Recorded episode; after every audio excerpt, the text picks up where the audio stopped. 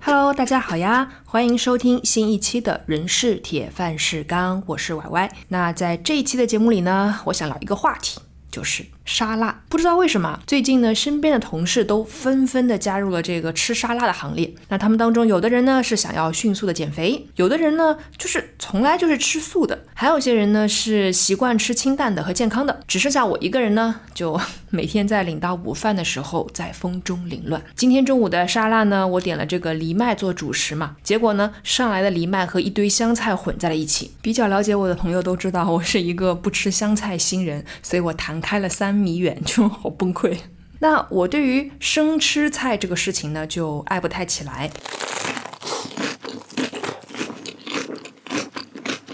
每次吃完沙拉的心理感觉呢，就是我刚刚什么都没吃，就除非它这个调配沙拉的酱啊特别味道好，但是呢，我又感觉浇了一堆酱的沙拉也不见得很健康啊，就为什么不干脆吃不太健康但是味道特别好的东西呢？对吧？而且关键的关键在于那个沙拉它还那么老贵的。另外呢，呃，还有一点沙拉让我比较怵头的原因，是因为沙拉里通常会见到一样我招架无能的菜。虽然这当中可能我招架无能的菜有很多，但有一样是我的死穴，就是芝麻菜，也叫火箭菜 （Garden Rocket）。就我第一次吃到这个菜呢，大概是十年前吧。啊，十年之前呢，我不认识它；十年之后呢，它不属于我。就这十年里，我屡次因为吃沙拉或者吃三明治的时候呢，吃到了这个火箭菜啊，或者这个芝麻菜，就倒了胃口。没有冒犯的，我知道这个菜呢，它是沙拉里面的这个高档菜，纯粹只是因为我没有办法吞下去。我觉得它的气味特别的冲。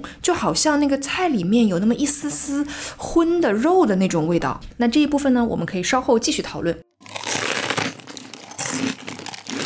首先呢，我们来了解一下“沙拉”的这个词的词源吧。那在英语中呢，啊，沙拉这个词最早是出现在了十四世纪，当时呢写作 salad，s a l a d，或者是 salad，s a l l e t。那英语的这个沙拉的单词 salad 呢，是从法语演变而来的，而这个单词的词源呢，又源自于拉丁语，它原本的意思呢就是咸的。哎，我们比较熟悉的，比如说盐 salt，s a l t，就是 s a l 的这个派生词了。据说呢，在古罗马时期吃蔬菜的时候呢，常常会用这个盐水或者是含盐的。这个油或者醋作为佐料，所以呢，沙拉就自然的和这个盐联系在了一起。那在中世纪，据说啊，一个长冬之后呢，人们会以这个咸肉来腌制菜。有人觉得呢，这就是沙拉的源头了。我一听，哎，这不是很像我们的酱菜或者是咸菜吗？而且是被腌制过的那种蔬菜，就好像跟印象里这个沙拉总是新鲜的蔬果就已经很不一样了。可以感受到啊，这个沙拉还是有颇多演化的。那我不知道呢，有没有朋友啊，其实和我一样。吃沙拉的启蒙呢，其实是吃一碗被酱裹满的土豆丁、火腿肠丁、豌豆或者是黄瓜丁，很多时候还会有苹果丁。把那个酸滋滋的、带有一点点甜的苹果和甜滋滋又带有一点点酸的酱送到嘴里，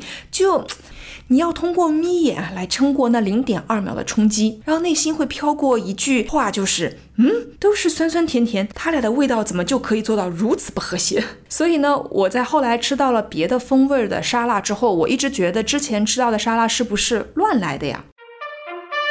那也是因为做这期节目啊，我才知道，其实这一种沙拉呢，也是某一派风格的沙拉。人们现在把它叫做上海沙拉，也有人叫它叫做洋山芋沙拉，因为洋山芋就是这个土豆嘛。那它呢是海派西餐里的一道名菜了，而且它本身呢和这个俄国沙拉的风格非常相似，又按照上海人的口味呢进行了一些改良，就算是上海开埠时代华洋杂处的一个产物。那据说在一九三零年，上海非常非常知名的西餐厅。红房子开张的时候呢，就已经有这道菜在供应了。它呢是一道开胃的头菜，它和罗宋汤、上海炸猪排等一起构成了上海海派西餐。而且好像啊，这个上海的人家常也会做这样一道菜。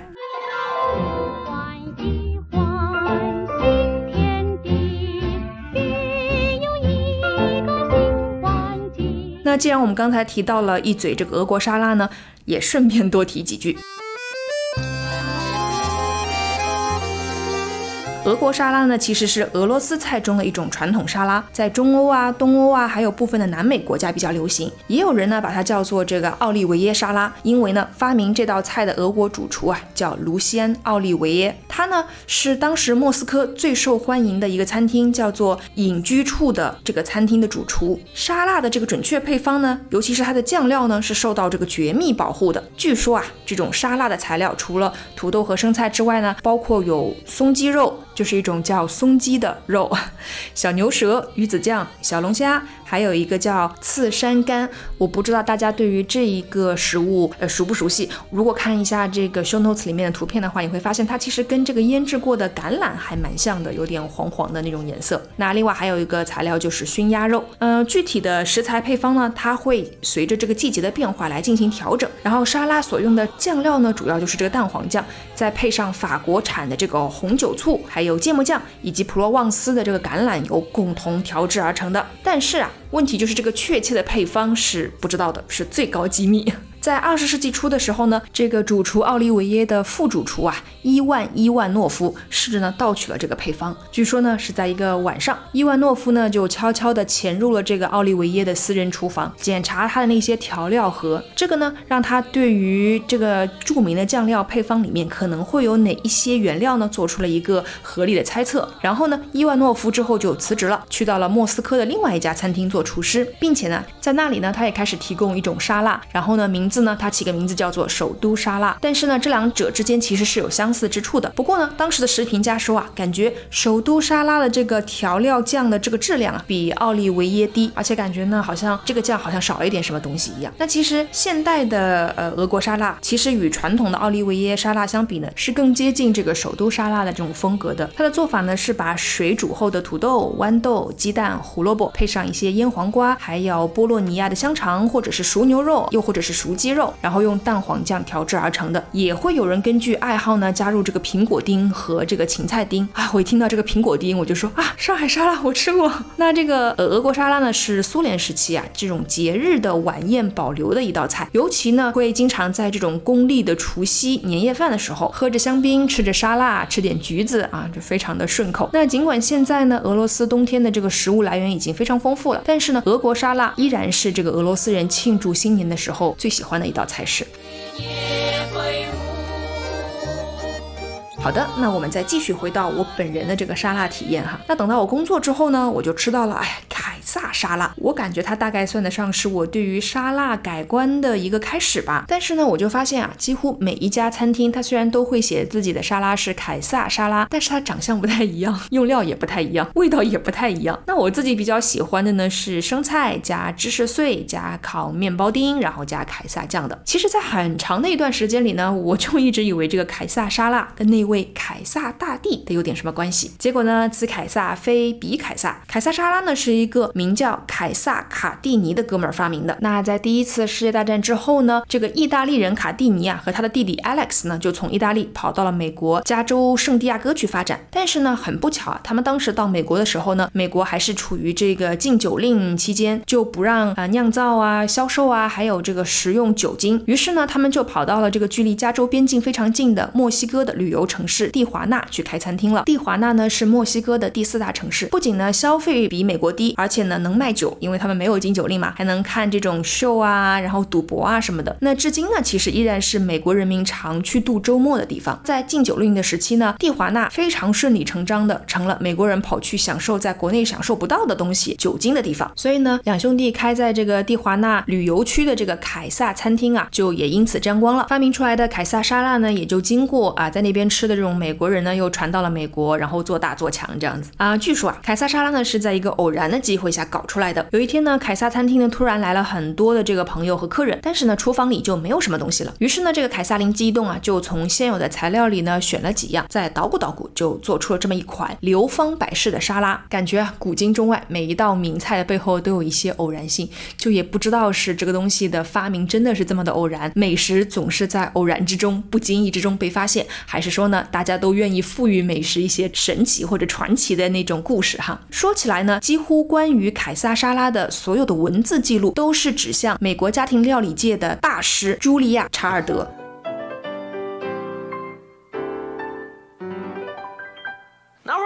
Famous Caesar salad. 他呢有一本书叫《From Julia Child's Kitchen》，这里面就记录了很多食物的这个食谱。如果你一时之间啊想不起来这个 Julia Child 是谁的话，我不知道大家有没有看过这个，嗯，有一个电影叫做《Julie and Julia》啊，里面梅姨演的那个就是 Julia Child，是一个把法国料理传入美国的第一人。那 Julia Child 呢，大概是在一九二五年到一九二六年左右的时候，跟着父母去蒂华纳玩的时候吃到的凯撒沙拉，而且是由凯撒。卡蒂尼先生亲手制作的这个凯撒沙拉。This came into being in the 1920s,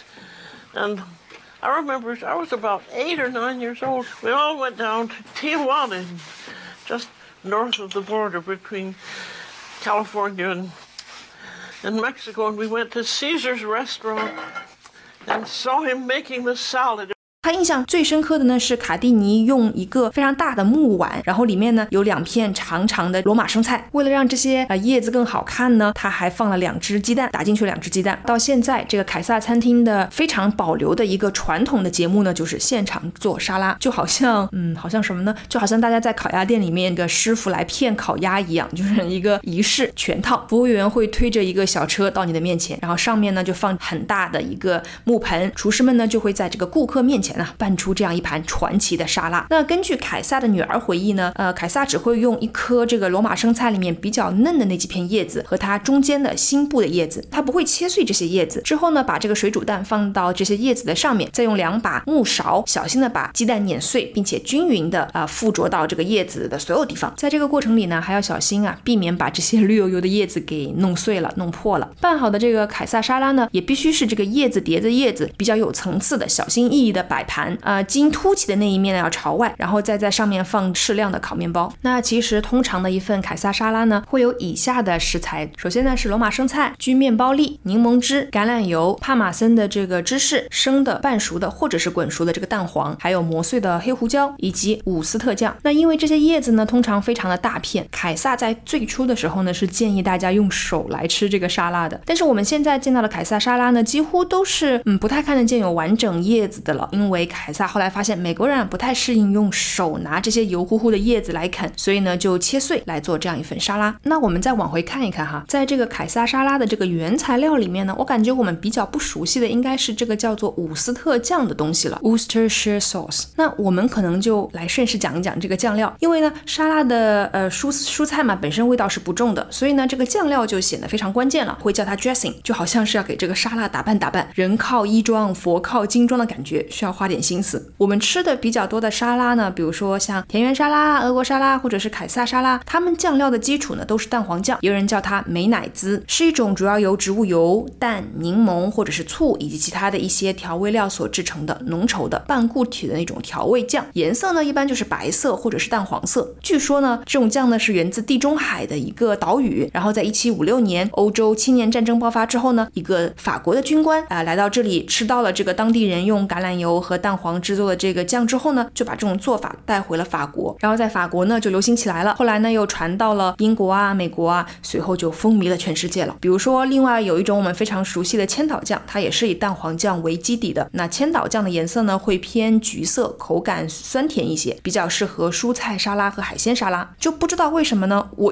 一直有一种奇怪的印象，就是千岛酱是一种日本的沙拉酱。但其实呢，这里的千岛其实是指的是这纽约州和加拿大安大略省。之间的那个千岛湖啊，有人说呢是这个二十世纪初的时候，一位厨师叫 Oscar Cherky，在为纽约著名的华尔道夫酒店的主人 George 和他的夫人 Louisa 准备沙拉的时候呢，他手头只有这个美乃滋，哎，就是蛋黄酱、番茄酱、酸黄瓜啊、伍斯特酱和一个水煮蛋，就做出了千岛酱。后来呢，他就成为了这个华尔道夫酒店的主厨了。也有人说呢，这个这个酱是千岛湖的一名渔夫的妻子发明的。然后 George 和他的夫人 Louisa 在机缘巧合之下呢，吃到了。这一款沙拉酱，然后又把它推广开来了。总之故事很多啊，信哪个都行，反正我们也没有办法求证了。呃，蛋黄酱除了做沙拉酱的这个基础之外呢，很多西餐其实都会用到这个酱的。比如说这个最近非常火热的 Egg Benedict 上面的这个酱，或者是这个煎芦笋的时候也可以用到这个酱。那历史学家 Ben Davidson 呢，他说啊，过去呢吃沙拉其实是一个富裕的象征来的，因为交通不便啊，能享用到这个新鲜的蔬菜呢是一件比较奢侈的事情。城市居民使用的这种蔬菜。菜呢，很多的时候都不太来自于本地的。比如说在纽约，本地能提供的蔬菜呢，只有那些呃苦味相对来讲比较重的菜了，比如说莴笋啊、苦菊啊什么的。所以呢，沙拉酱的这个制作呢，就是要用来遮盖住它们的苦味。那有人会喜欢这个蛋黄酱的酸酸甜甜，也就有人不喜欢它那种腻腻的感觉。这个时候呢，另一种风格的酱就出现了，伍斯特酱，也叫辣酱油、猪排酱、伍斯特醋、英国黑醋。它的味道呢，其实是酸甜微辣，它的颜色呢，其实是黑褐透明的。伍斯特酱呢，是英国的这个药剂师约翰里和威廉派林两个人在伍斯特郡的郡府伍斯特市内的作坊制作出来的，所以呢，这个酱就以这个当地的地名来命名了。那全世界最早而且是最著名的伍斯特酱的品牌呢，就是英国的李派林。听一下，这就是由这两位药剂师的姓组成的李和派林。李派林这个酱呢，从一八三八年就开始发售，一直到现在还有在卖。根据它瓶子上的这个说明文呢，李派林牌的这个伍斯特酱会使用黑麦汁、白醋、蜂蜜、糖、盐、提鱼也叫凤尾鱼啊、洋葱、葱、芹菜、辣根、生姜、胡椒、大茴香等近三十种香料制成。先要把这种材料呢集中加热，然后呢要过滤残渣，最后得到这个酱。嗯，怎么听起来好像有点王守义十三香的感觉？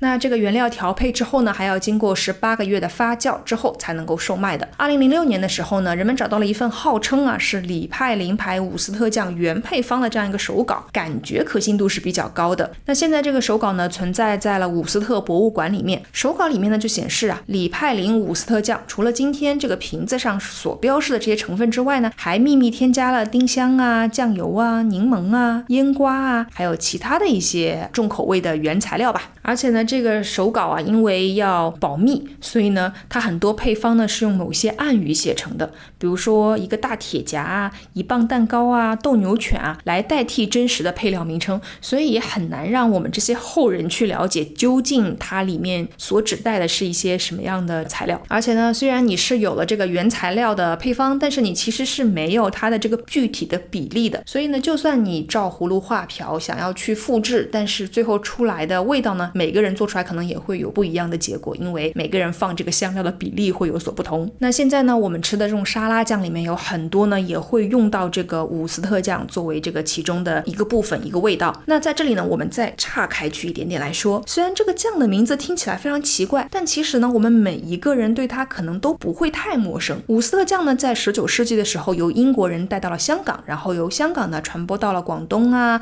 还有东南沿海的一些地区。那香港的这个伍斯特酱的味道呢？人们觉得会比较涩一点，嗯，有人说是因为这个制作过程当中，这个原料不可能做到完全相同嘛，比如说这个凤尾鱼就比较少用，所以在这个香港的伍斯特酱的制作过程中呢，只会用到比较少量的鱼，所以呢味道比较涩，也会被叫做涩汁。久而久之呢，又变成了 give up 这个字呢是口字旁一个着急的急，那普通话呢就叫接汁，粤语的话就叫 give up 啊，说的不好，请大家不要拍我。那这个汁呢，不仅在这个西餐里面会有，在吃沙拉的时候会用。就算是吃这种中式的山竹牛肉球啊、春卷啊、炒牛肉啊、煎猪扒啊、炒面啊，很多这种中式的菜里面也会把它作为一种淋酱淋在这个呃菜的上面。所以呢，感觉广东和香港的朋友应该对这个知识不太陌生的。那伍斯特酱到了上海的西餐厅之后呢，就被翻译成了辣酱油，并且就这么定型下来、命名下来了。在十九世纪末、二十世纪初的时候呢，就从上海推广到了像江苏啊、浙江啊、江南地区的辣酱油和两广地区的这个。接汁 gives up，因为当时的这个资讯不发达，还有它制作的方式上还是略有一些区别的，因为大家各个地方制作工艺啊，还有一些原材料都有一些区别，所以呢，经常搞混。我们长期都认为这两个东西是两样完全不同的东西的，但其实呢，它们的呃源头是一样的。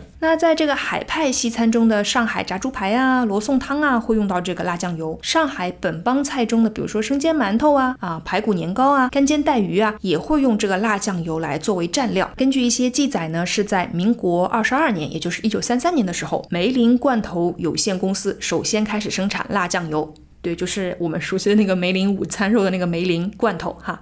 那他们呢，首先开始生产辣酱油，他用这个梅林牌金盾商标。那在民国这个三十六年，也就是一九四七年的时候呢，北站东亚食品厂呢也开始生产这个辣酱油。一九四九年之后呢，基本上英国产的这个辣酱油就慢慢变少了，本土的这个辣酱油取得了这个市场，并且呢开始销往海外了。一九五七年的时候呢，这个北站的东亚食品厂呢并入了冯万通酿造厂。在一九六二年的时候，因为原材料缺货啊，所以就停产了，就没有再继续生产这个辣酱油了。但是呢，梅林罐头有限公司的这个辣酱油的产品线呢，在一九六零年的时候移交给了泰康食品厂，改名叫做上海辣酱油，商标呢也从梅林牌的金盾商标改成了金鸡牌。那这个泰康厂金鸡牌的这个辣酱油呢，在一九九零年的时候又改成了泰康黄牌和泰康蓝牌两种。这个黄牌呢，就相当于呃中药里面头尖。吧，就是由原材料熬制八小时后之后得到的。呃，蓝牌呢，就是要在黄牌熬完之后的渣渣里面再加入百分之五十的新鲜材料，然后再开始熬八小时。在计划经济时期呢，蓝牌这个酱油是卖的比较好的，因为蓝牌的价格更便宜嘛，因为它不是头熬是吧？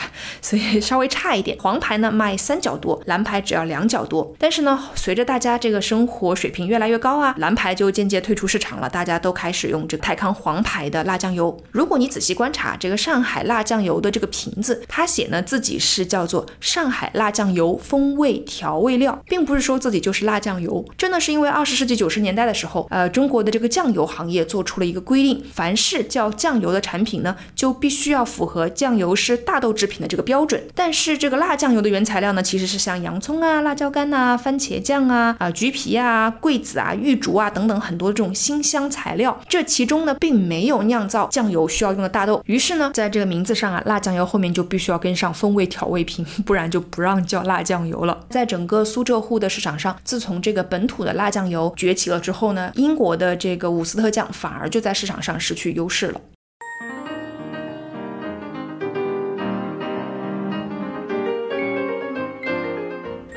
绕了一圈，最后呢，我想来说一说这个沙拉里面我不能够接受的菜，首当其冲。刚才说过了，芝麻菜也叫火箭菜。嗯，我觉得呢，呃，另外有一些名字大家可能会觉得更熟悉。据说呢，这个东北人会管它叫臭菜，嗯，云南或者是西北那边会叫它云芥。总之呢，你们听一下这个名字，你们就知道这个东西我是不会要吃的，因为它是臭的。有人说呢，它之所以叫芝麻菜，是因为它被咀嚼之后啊，会散发出一股浓烈的芝麻或者是胡椒的这种香味。芝麻菜的呃嫩茎叶和它的幼果都是能吃的，成熟的种子呢是可以用来榨油的。有人说呢，吃它啊要注意三种味觉体验，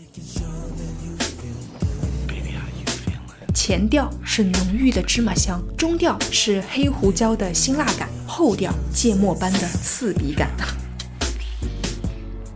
但是在我这里一样都没有吃到，我只知道。它是臭的，就感觉一闻到芝麻菜的味道都不用吃，我的身体就拉响了警报。怎么说呢？赶紧逃命吧。那其实芝麻菜是一种挺古老的植物了，据说在圣经里就出现过它。它在很长的历史时期里呢，都只是这个路边的那种野菜了，基本上是以啊种子的形式被种下之后呢，六周就可以收获叶子了。而且因为它的这个味觉比较刺激嘛，据说中世纪的修道院呢会把它入药，而且在修道院里是不能够种植的。那在我我们。国家好像在云南那边是有蛮多种植和食用这一种呃植物的。我第一次吃到这个芝麻菜是在二零一二年的北京，好像是在金融街的某一家餐厅里。我一口进去就立马一个恶心就出来了，马上就把这个东西推给了同事，同事就一脸不可思议说啊，什么？你竟然不吃这个？你知道这玩意儿有多贵吗？所以，呃，从那以后，我大概是无数次吧，中伏吃到了芝麻菜，比如说吃披萨的时候啊，汉堡啊，三明治啊，沙拉啊，都有机会会碰到，而且你不知道，我每一次都丢盔弃甲。我想，这大概就叫彼之蜜糖，我之砒霜吧。那另外还有一种我觉得非常难以入口的菜，就是羽衣甘蓝 （kale）。它除了做植物之外，其实是可以植入花坛做装饰的。所以你们留意一下，我感觉我就是见过拿羽衣甘蓝做这个花坛装饰的，五颜六色的。怪不得，对吧？每一次吃到这个菜，都仿佛感觉自己在啃绿化带，在啃草纸，还是那种又厚又粗的纸，非常拉喉咙。不过大家千万不要惦记着去绿化带挖那些五颜六色的羽衣甘蓝哈，我感觉那些可能都是培育出来的特。特别的观赏品种来的。那我每一次吃这个羽衣甘蓝呢，都是要一直非常努力的去咬它，但是呢，我并不知道什么时候应该往下咽。就因为它总是又粗糙又硬挺，而且是油盐不进的那种干燥，我感觉我咬久了呢，只能咬成渣，就完全吞不下去，所以就非常尴尬。而且我们可以一起来了解一下羽衣甘蓝的亲戚们。基本上呢，这个物种的演化好像是分成了三支。第一支呢是给人们专门用来吃花的，比如说花椰菜呀、西兰花啊。第二支呢是给人们专门用来吃叶子的，比如说高丽菜呀、包菜呀、紫甘蓝啊、羽衣甘蓝呐、豹子甘蓝啊等等。那第三支呢就是我们非常熟悉。更熟悉的盖兰，就是尤其是在可能广东啊南方吧，吃的非常多。它长相非常的清秀出挑。那盖兰呢也叫这个 Chinese kale，所以就是这是它的第三只了。嗯，在我看来呢，它们都是亲戚，就还是有一点共性，就是很多时候都是有点苦苦的，嗯，下不去嘴啊。所以嗯，在了解过这个芝麻菜和羽衣甘蓝之后呢，我一直觉得什么苦苣啊、红菊苣啊，还有什么罗马生菜呀、散叶生菜呀，就感觉是天堂的感觉，就是味道太好了。最后的最后呢，我想说啊，我发现呢，有一些地方啊，居然会吃一些，嗯，你意想不到的沙拉。比如说呢，在里昂，法国里昂，他们在春天会吃蒲公英培根沙拉。这个感觉不就是跟之前东北的那一期吗？他说到东北，大家会吃婆婆丁，会吃这个蒲公英嘛，就是那里昂人呢也会选择这个柔软和新生的蒲公英的叶子，因为它们的味道呢是更加温和的，然后把它们放在冷水中泡十分钟，让这个叶子呢更加的脆爽，也减少这个蒲公英的这个苦味。除了叶子之外呢，他们会把那个蒲公英呃黄黄的小花朵做成鸡蛋饼，而且啊它的根部呢会被晒干做成这种呃花茶来替代咖啡，我就感觉。嗯，自己又找到了一点和法国人的共性，除了吃蜗牛、吃青蛙之外，我们也可以一起吃蒲公英啊。嗯，好了，那这就是这一期的节目啦。我不知道你是不是沙拉爱好者，你喜欢吃沙拉吗？欢迎在留言区和我分享喽。那我们下期再见啦，拜拜。